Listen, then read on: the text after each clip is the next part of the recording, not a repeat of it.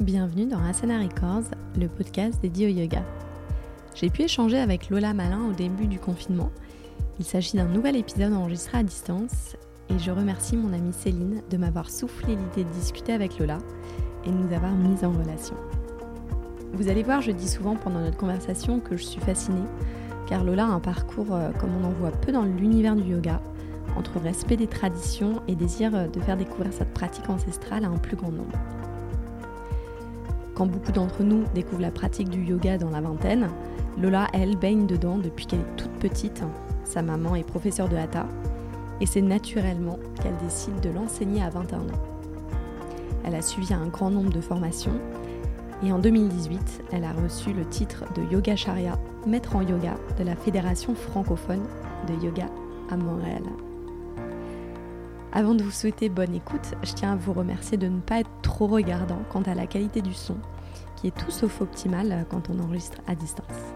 Allez, cette fois-ci, bonne écoute. Tu es professeur de, de Vini Yoga, tu l'enseignes aussi, tu es formatrice. Euh, oui. Est-ce que tu peux me, tu connais la signification de, de ce terme Vini Yoga? Oui, alors tout à fait, Vini Yoga littéralement, Vini Yoga, ça veut dire adapter. Hein, donc, euh, c'est un yoga où il va y avoir une orientation particulière pour les élèves. Et c'est un, un, mot qui appartient au langage euh, de Patanjali. Donc, on retrouve ce mot dans les aphorismes, dans les Yoga Sutras. Et tout l'enseignement du, du Vini Yoga est raccroché alors à différents textes sacrés, mais euh, principalement à, à Patanjali. Mm-hmm. Donc il y a cet aphorisme qui nous parle de la notion d'adaptation à l'autre. Donc quand tu dis adaptation, euh, voilà, c'est ce que tu, tu viens de, de décrire, l'adaptation à l'autre, euh, aux élèves, j'imagine. Exactement, aux élèves, parce que nous sommes tous différents avec des, des fonctions différentes, des pathologies différentes, des compréhensions du monde aussi différentes. Donc pour que le yoga en fait fonctionne correctement, eh bien il faut apporter des modifications. D'accord. Euh, J'ai lu que ce, ce yoga donc euh, était issu de l'enseignement de Krishnamacharya, euh, qui a été euh, ensuite développé par son fils. Euh, est-ce que, bah, pour rester sur sur sa signification et sur son origine, tu peux me parler un petit peu de son histoire? Tout à fait. Donc alors. Déjà, il y a beaucoup de choses aujourd'hui qui viennent de Krishnamacharya dans le monde du yoga moderne, il faut le savoir. Hein, puisqu'il a formé de grands enseignants comme Patabi Joy ou aussi Ayangar ou encore d'autres. Et après, ces autres enseignants ont fait des enseignants, des lignées, et chacun a un petit peu modifié son yoga. Mais il y a déjà beaucoup d'informations qui viennent de Krishnamacharya, puisque lui-même euh, était un vrai yogi comme on n'en trouve plus, c'est-à-dire qu'il est parti étudier pendant huit années dans une grotte euh, auprès de son professeur, et puis il a dédié sa vie à la pratique, puisqu'il s'est levé à, à 3 heures du matin pour commencer ses pratiques et puis l'enseigner tout au long de la journée. Donc on peut parler d'un yoga traditionnel avec Krishna Macharya. Et ce qui est intéressant euh, avec le Vini Yoga, c'est que c'est vraiment son enseignement euh, qu'il a donné à la fin de sa vie. Donc il faut savoir qu'il est mort à 101 ans. Ah et il a donné tout cet enseignement à ses deux fils, qui sont Desikachar et Sri Bashyam, qui mhm. sont décédés malheureusement tous deux il n'y a pas longtemps, hein, il, y a, il y a deux ans, euh, deux, trois ans. Hein. Euh, mais en fait, le Vini Yoga, c'est tout l'enseignement de Krishnamacharya, alors que, euh, par exemple, si on prend Iyengar ou Patabi Joy, qui ont vraiment créé des choses aussi extraordinaires, mais eux, ils s'en sont arrêtés au début de l'enseignement de Krishnamacharya. On peut dire qu'ils ont eu qu'une petite partie de, sa richesse, de sa ressource. D'accord, c'est euh, assez fascinant. J'ai lu que il y avait euh, plusieurs principes fondamentaux aussi euh, euh, sur le, le Vini Yoga. donc, je, peux, je peux les lire, mais ça va être plus intéressant que ce soit toi qui, qui m'en parle. que le, le, la qualité de l'enseignant, que lui-même soit un pratiquant, un peu ce que tu disais avec Krishna Macharya, que lui pratiquait dès 3 heures du matin, euh, pour ensuite pouvoir l'enseigner. Euh, un autre principe fondamental, c'est euh, le développement de l'observation, peut-être aussi qui rejoint le fait que le Vini Yoga soit un, yoga qui s'adapte à ses élèves. Euh, et enfin, euh, et encore une fois, ça, ça, rejoint la signification de Vini Yoga, ce style de, yoga doit tenir compte des, besoins de chaque élève. Comment toi tu te retrouves à travers ces, ces principes fondamentaux? Est-ce que tu dirais que vraiment dans chaque cours, ils sont respectés? Alors tout à fait. Euh, alors comment ça se passe concrètement? Eh bien, il faut proposer euh, des variantes euh, de chaque posture, bien connaître nos élèves avec leur pathologie. Hein, c'est pour ça que nous, en, en Yoga, on demande une fiche de santé quand les élèves s'inscrivent. Et puis, on développe surtout le yoga individuel, mais pas je reçois quelqu'un et je lui donne un cours de yoga classique. Non. En fonction de ce que je discerne chez mon élève, je vais proposer une pratique qui va être créé dans l'instant avec l'élève. Et puis à la fin, je dessine toutes les postures. L'élève repart avec sa séance, mais qui est dédiée à sa constitution. Et ah, donc ça, c'est très particulier. Ah, chaque élève, finalement, a une séquence qui lui est euh, adaptée. Ah oui, ok. Et, hum, Exactement. Et il y a quelque chose qu'on a oublié aussi, c'est que le yoga n'est pas du tout un enseignement collectif. Ça, c'est que depuis les années 70, euh, mais en fait, le yoga, il est comme ça. C'est-à-dire qu'avant, si on reprend le yogi dans sa grotte, hein, qui allait voir son maître, son gourou, le gourou, il donnait les techniques en fonction de ce que l'élève pouvait recevoir. Sa maturité intérieure, son évolution spirituelle, son corps physique. Donc ça a toujours été comme ça le yoga. Et après, ben, il y a eu euh, le mouvement euh, hippie, et là, il y a eu des transformations au niveau de l'enseignement, puisque les Occidentaux ont voulu des cours de gymnastique et donc des cours de groupe. Et on s'est éloigné complètement du yoga originel, qui est vraiment un enseignement individuel. Euh, les postures, donc les asanas font, euh, font, partie euh, des, cours, mais également le pranayama, donc tout ce qui est technique de respiration. Euh, comment tu utilises ces, ces, techniques de respiration qui sont peut-être moins développées dans d'autres cours comme le vinyasa ou, ou l'ashtanga Comment c'est intégré hmm. dans les cours de yoga?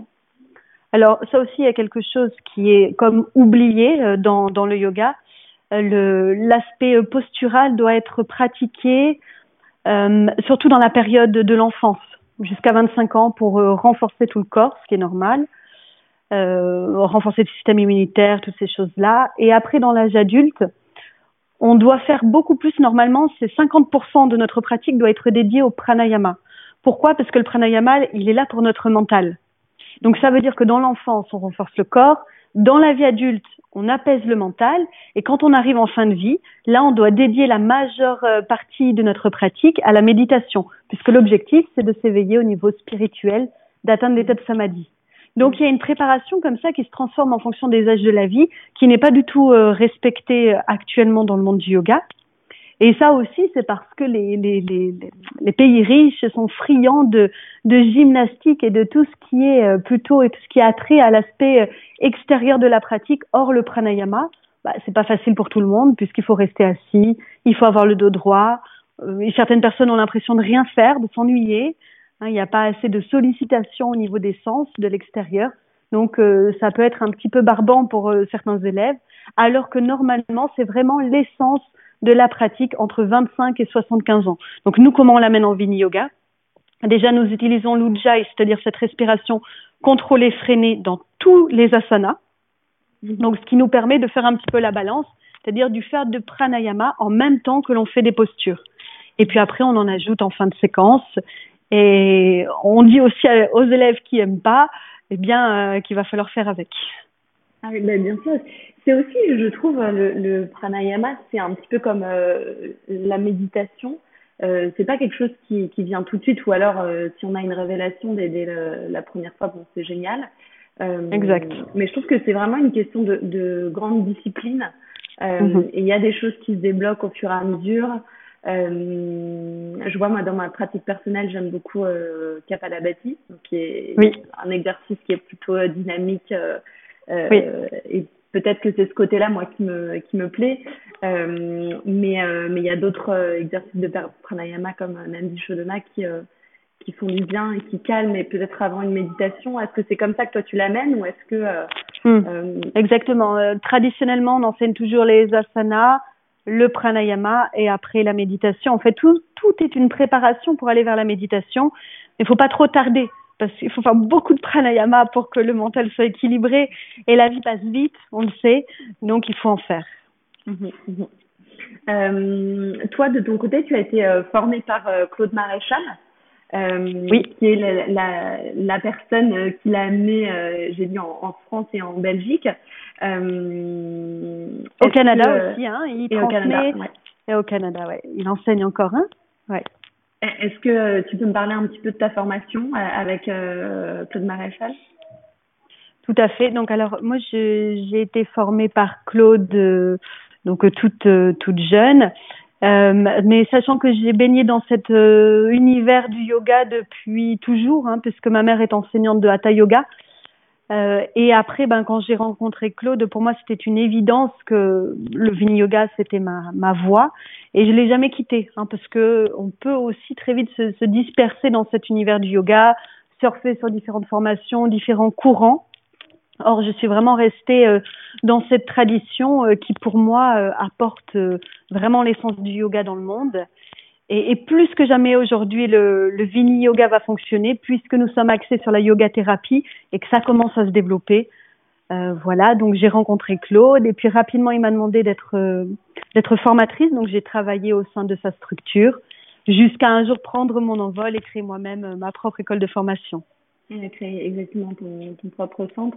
Euh, une dernière question et après on, va venir à ton parcours parce que je dois dire que ton parcours est assez fascinant.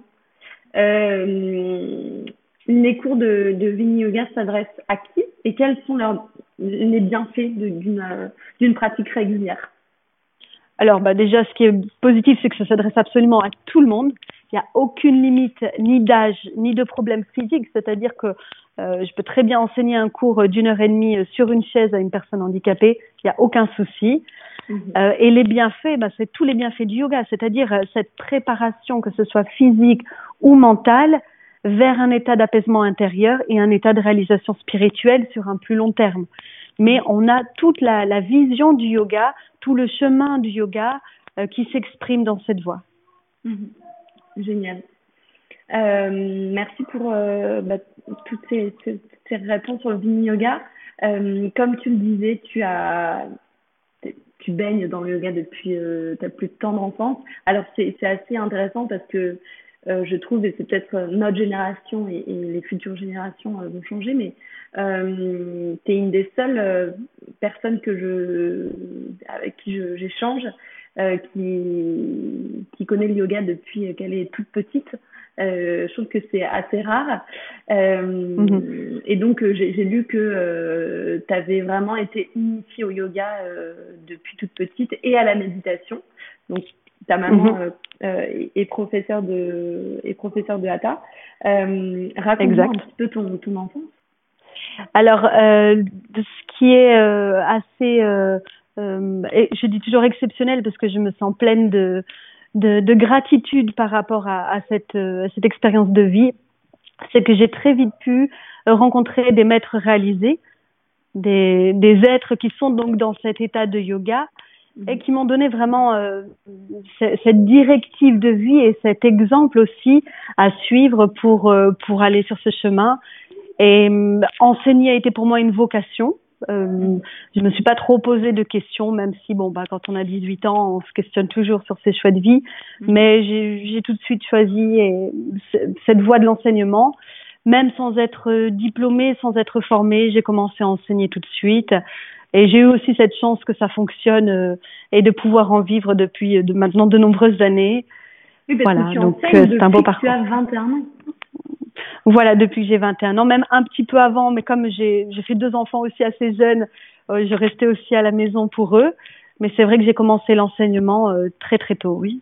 Et je dirais même plus parce que j'ai souvenir euh, à la petite école, alors je sais pas comment ça s'appelle au Canada, mais en, à l'âge de 9 ans, je commençais déjà à donner des, des cours de, de relaxation, de yoga nidra et de méditation euh, à mes amis. Et puis ça a continué au collège, au lycée aussi. On a de très bons souvenirs quand on en reparle d'ailleurs avec mes amis. C'est incroyable. Tu étais euh, vraiment euh, euh, précurseuse, j'imagine, pour l'époque. C'est sûr, surtout qu'on ne regardait pas de la même façon qu'aujourd'hui, mais bon, avec une grande confiance, une grande foi dans, dans ce chemin-là. comme toujours. C'est chouette, c'est chouette. Est-ce que tu, j'imagine que tu suis aussi le, le même chemin avec euh, tes enfants? Est-ce qu'ils pratiquent aussi avec toi? Exactement, ils pratiquent. Alors je je les force pas hein, quand ils ont envie, ils font du yoga. Euh, on a sorti quelques vidéos là yoga avec ma fille justement hein, qui a qui a 11 ans. Mais voilà, c'est une invitation, mais aucune obligation. Vraiment chacun son chemin. Et si c'est pas l'heure, c'est pas grave. Mhm. Donc tu, tu disais que tu avais euh, été aussi euh, formée à, plusieurs à plusieurs écoles et, vraiment ton parcours il est il est vraiment fascinant. et d'ailleurs j'ai vu qu'en 2018 tu avais reçu le titre de Yoga Sharia, donc maître en yoga, de la Fédération francophone de yoga à Montréal. Oui. Alors, bien sûr, j'ai loupé plein d'étapes. Euh, Est-ce que tu peux me, me, me dire et, et, expliquer pour euh, ceux qui nous écoutent, euh, qu'est-ce qui t'a amené à recevoir euh, ce titre? Alors, euh, c'est vrai que dans le yoga, il n'y a pas vraiment de reconnaissance officielle de l'État, en tout cas en France. Le yoga n'est pas reconnu vraiment comme une profession puisqu'il appartient au ministère de la Culture. Donc, les fédérations entre elles créent comme ça des reconnaissances et pour être yoga sharia, alors c'est vrai que je suis un des, des rares yoga sharia si jeune, euh, mais il faut avoir un nombre d'heures d'enseignement, je sais plus, assez euh, assez important. Voilà, un parcours aussi atypique euh, et, euh, et plusieurs années euh, bien sûr de pratique et de transmission du yoga. Mm-hmm. De toutes les. Voilà, donc j'ai eu cette chance de faire partie des très jeunes yoga sharia euh, qui ont reçu ce titre. C'était un honneur pour moi. Donc, tu as été formée à, à, à la méditation euh, oui. à, à, plusieurs reprises euh, et notamment donc en Inde.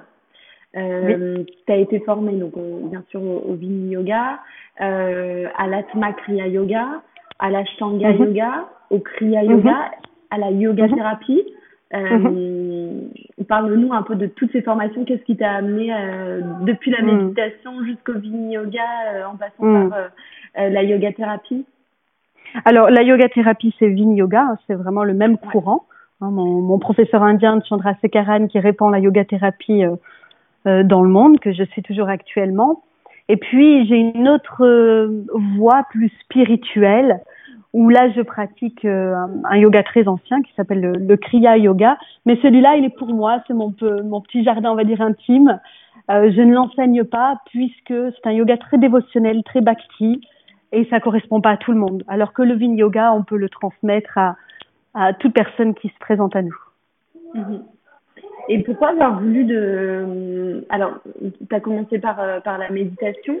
Euh, comment, tu, oui. comment tu as voulu euh, commencer euh, par, par cette voie-là? Tu es allé en, en, Inde, si je me trompe pas. Est-ce que c'est comme ça que tu en es arrivé à la méditation? hmm. Alors non, c'est vraiment grâce à, à, mes maîtres spirituels que j'ai rencontrés depuis l'enfance. Et je crois qu'il y a des choses qui sont en nous depuis la naissance. Hein. En yoga, on appelle ça le karma. Mmh. Les samskaras, les vasanas, ce sont toutes ces empreintes qui sont là depuis, euh, depuis très longtemps, qui viennent déjà chez, chez le petit enfant. Alors pourquoi est-ce qu'on est inspiré par la méditation quand on est enfant? Je ne sais pas. Je pense que c'est là depuis toujours, depuis même très longtemps, peut-être plusieurs vies, et qu'il y a des choses comme ça qui émergent mais qui sont là depuis très longtemps. Mmh. Mmh. Voilà. Et, et est-ce que euh, donc tu as passé euh, vraiment beaucoup de, de temps en Inde Qu'est-ce que tu as découvert oui. là-bas? Bah, À part bien sûr Alors, la source, oui, c'est la source bien évidemment. Euh, oui, mais oui. Bah, parle-nous de peut-être de, de ça. De l'Inde.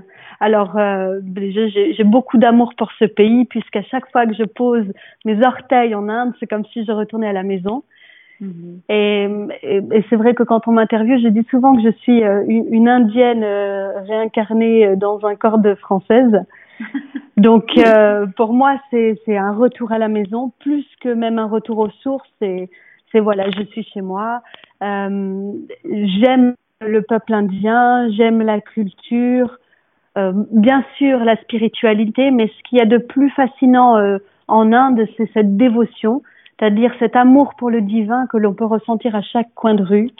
Euh, tous tout, les signes euh, sont là, il euh, y a les statues, il y a les temples, il y a les encens, il y a ces, ces prosternations constantes, il y a, il y a ces prières, ces mantras. Donc voilà, ce qui me, ce qui m'attire vraiment, c'est cette dévotion qui est présente là-bas et qui est unique au monde. Mm. Tu y retournes régulièrement Tu, tu fais des formations, euh, des stages? Exactement, tous les ans. Là, normalement, je devrais y être, mais avec le confinement, c'est pas possible. Mais oui, oui, tous les ans, une à deux fois par an, j'essaie d'y retourner, bien sûr. Mhm. Et euh, pour, euh, pour parler bah, de, de cette période euh, inédite, euh, mhm. qu'est-ce que alors je vais vais pas te demander euh, comment tu occupes tes journées parce que tu, on fait toujours plein de choses, mais comment tu tu prends la chose avec quelle philosophie euh, Qu'est-ce que tu en retires en fait de ce qu'on vit actuellement? Dans, dans les textes de yoga, il est écrit qu'en ce moment nous sommes dans la période de Kali Yuga, c'est-à-dire l'âge sombre. Donc euh, rien d'étonnant par rapport à tout ce que nous vivons. Donc euh, moi je le prends de façon plutôt positive puisque il y a toujours euh, matière à, à se contenter de chaque situation et puis à, à créer, à, à développer aussi une autre façon peut-être d'enseigner ou de travailler. Mhm. Mais bon, je fais partie des chanceux qui ont une maison, du soleil, les enfants, le mari avec moi. Donc c'est vrai que euh, voilà, j'ai pas à me plaindre de ma situation personnelle. Mais tout ce qui nous arrive dans la vie a un sens. Et si on suit l'enseignement du yoga, chaque période sombre est là pour qu'on aille vers la lumière. Et la lumière, elle est à l'intérieur. Donc c'est que grâce à cette obscurité que nous pouvons trouver de nouvelles ressources. Mhm. Ah, merci euh, Lola pour ces, euh, pour ces jolis mots. Ça amène, euh, ça force à, réfléchir, euh, je trouve, sur, sur ce qu'on vit actuellement. Euh, pour conclure, je voulais te demander si tu avais des recommandations de lecture, soit concernant le Vini Yoga, soit le, le, yoga ou la philosophie du yoga, puisque tu, tu connais bien, tu as étudié la Bhagavad Gita. Donc, je voulais savoir mhm. quelles étaient tes recommandations. Mhm. Alors, la Bhagavad Gita, qui est mon livre préféré d'ailleurs. Mm. euh, voilà, alors, il y a plein d'auteurs de... Il y a plein d'éditions, et justement, que en as une à, à, recommander? Parce mm. que euh, selon... Euh, ça peut vite... Alors, dégoûter, c'est peut-être un grand mot, euh, mais je trouve mm. qu'il y a certaines éditions qui sont quand même plus accessibles que d'autres. Donc, si tu en recommandes une en particulier. Alors, tout à fait. Je peux vous indiquer la Bhagavad Gita de Amma, donc mhm. Amrita Books, que vous trouverez sur Internet. Euh, il faut taper, ce... voilà, on, pourra mettre un lien. Euh, c'est vrai que la Bhagavad Gita, c'est un très beau texte puisqu'il correspond tout à fait à notre époque, c'est-à-dire euh, le conflit entre Arjuna et, Krish et, Krishna. Enfin, plutôt Krishna va aider Arjuna, hein. mais ce conflit en fait reflète nos ennemis intérieurs. Mm. Et en ce moment, on est tous confinés. Il peut y avoir des choses qui se manifestent dans le mental, pas toujours très belles à observer.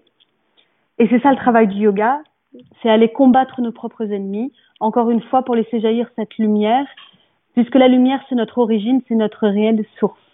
Mm. Voilà, donc la Bhagavad Gita est un texte qui peut convenir à tout le monde.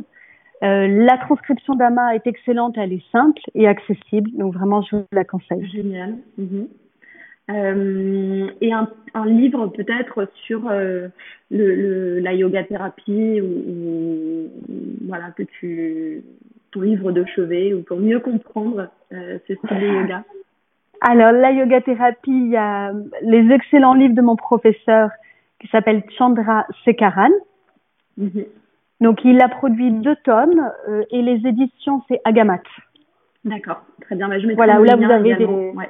Ok, et ils sont super parce que vous avez plein d'exercices pratiques en fonction des pathologies. Ça peut déjà aider les professeurs. Donc là, c'est plutôt public professeur de yoga. D'accord, très bien. Euh, et enfin, euh, Lola, quels sont tes projets pour cette année? Je sais que tu as donc tu euh, animes une formation en ce moment qui, qui est sur plusieurs plusieurs week-ends, euh, que tu vas adapter d'ailleurs euh, en visio si mes informations sont bonnes. et donc ce voyage en Inde qui sera peut-être décalé, est-ce que tu as d'autres projets et, oui. comment on peut te, te, contacter, comment on peut te retrouver? Alors, j'ai un grand projet, mais là, je ne peux pas en parler tout de suite. Je suis désolée. Sinon, on a une nouvelle formation qui va ouvrir en 2021. Mhm. Voilà, euh, j'ai plusieurs voyages en Inde prévus aussi cette année. Et pour me retrouver, ben déjà, vous pouvez pratiquer le yoga avec moi en ligne sur ma chaîne YouTube. Vous tapez Lola Yoga, vous tombez directement sur moi. Ou mon site internet aussi. Euh, on sait qu'on a pas mal de, de personnes du Canada qui sont déjà inscrites, mais avec plaisir, on se retrouve, nous parlons la même langue, donc nous pouvons profiter de ces pratiques ensemble. Donc sur lolayoga.com, vous trouverez toutes les infos. Bah, merci beaucoup euh, Lola pour euh, ton temps et, et, je te dis à très bientôt. Je suis vraiment reconnaissante d'avoir pu euh, enregistrer cet épisode à distance avec toi. merci beaucoup à toi. Pour clôturer cet épisode, je voulais vraiment vous remercier, euh, vous qui me soutenez dans cette aventure. Merci aux personnes qui participent au cours, qui écoutent le podcast. Merci aux personnes qui m'envoient des messages pour me donner leur avis sur les épisodes. Euh, aux personnes qui écrivent des commentaires sur iTunes ou ils laissent des étoiles. Et enfin, merci aux personnes qui parlent d'Asana Records autour d'elles, sur les réseaux ou ailleurs. Voilà, ça compte beaucoup pour moi. Alors je vous remercie du fond du cœur. Ce contenu est le vôtre, comme j'aime à le rappeler. À tantôt